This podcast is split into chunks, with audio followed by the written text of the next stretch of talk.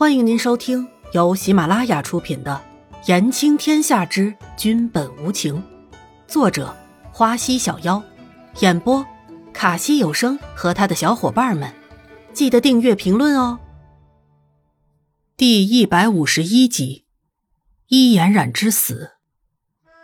严子修清晰的看到伊颜染的眼角有一滴晶莹的东西滑落了出来，严子修一阵心疼。那一杯酒里面是南宫离尘命人下的鹤顶红，喝完就会穿肠而死。易嫣然明知道酒里有问题，还是喝了下去。最后一刻，易嫣然还是选择相信南宫离尘。易嫣然死了，南宫离尘下命攻打月离城。严子修第一次看到南宫离尘这样的疯狂。很快，月离城就毁灭了，月成基。也逃不过一死。南宫离尘的残忍是大家都看在眼里的。战争结束，严子修向南宫离尘告辞。辞别的信上说：“南宫离尘，我已经没有办法陪着你了，我想去云游。”然后就再也没有了严子修的消息。南宫离尘坐在大殿上，冰冷的空气，看起来。南宫离尘依旧很迷人，只是多了一些颓唐。南宫离尘第一次明白，为什么所有的皇帝都称自己为寡人。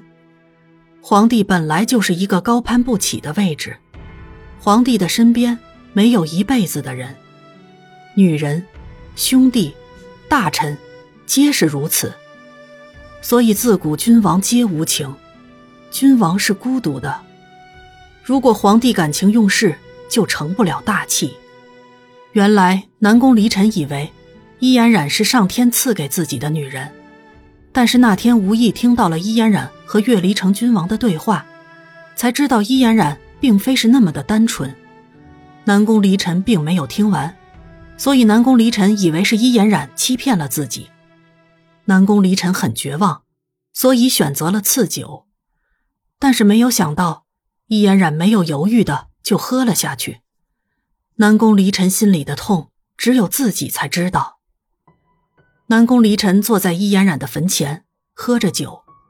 死人是没有办法复生的，但是确实是自己亲手杀了自己喜欢的女人，这辈子唯一喜欢的女人。然而，如果我不是一代帝王，我一定会和你一起长相厮守。然而，对不起。易嫣然醒来的时候，发现自己躺在白色的病床上。我这是在哪里呀？秋末看到易嫣然醒了，马上就凑了过来。你现在在医院，你从山崖上摔了下去，我们找到了你，把你送到了医院。你昏迷了很久，你终于醒了。秋末关心的看着脸色苍白的易嫣然。易嫣然本来以为自己已经死了。现在原来是已经回到了现代，自己就像是做了一个梦一样，梦里有一个叫南宫离尘的人，最后赐给了自己一杯毒酒，然后自己就死了。想到这里，易嫣然的心里不禁一阵剧痛。就这样，易嫣然的病在秋末细心的照料下好得很快，虽然有的时候易嫣然还是会感觉到。自己的心会莫名其妙的痛。易嫣然重新回到了现实生活中，可能是在古代待久了，都还有一点不适应现代的生活。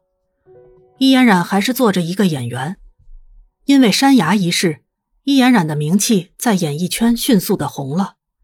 本来就很红的易嫣然，现在更是红的发紫。但是易嫣然并不喜欢现在的生活，或许是有一些人。还有一些事，自己还没有放下吧。南宫离尘，严子修。那时候在古代，自己是那么的想要回到现在的生活，但是现在自己如愿以偿的回来了，却没有想象中的开心。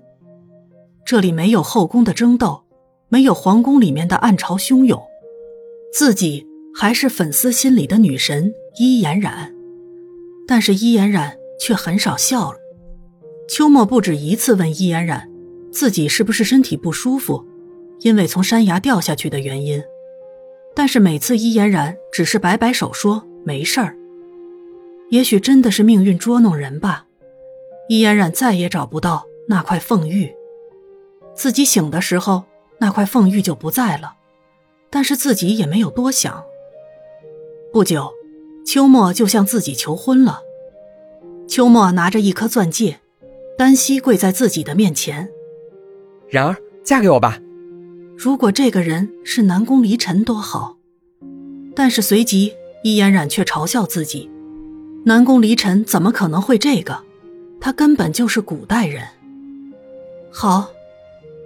婚礼很快就如期举行。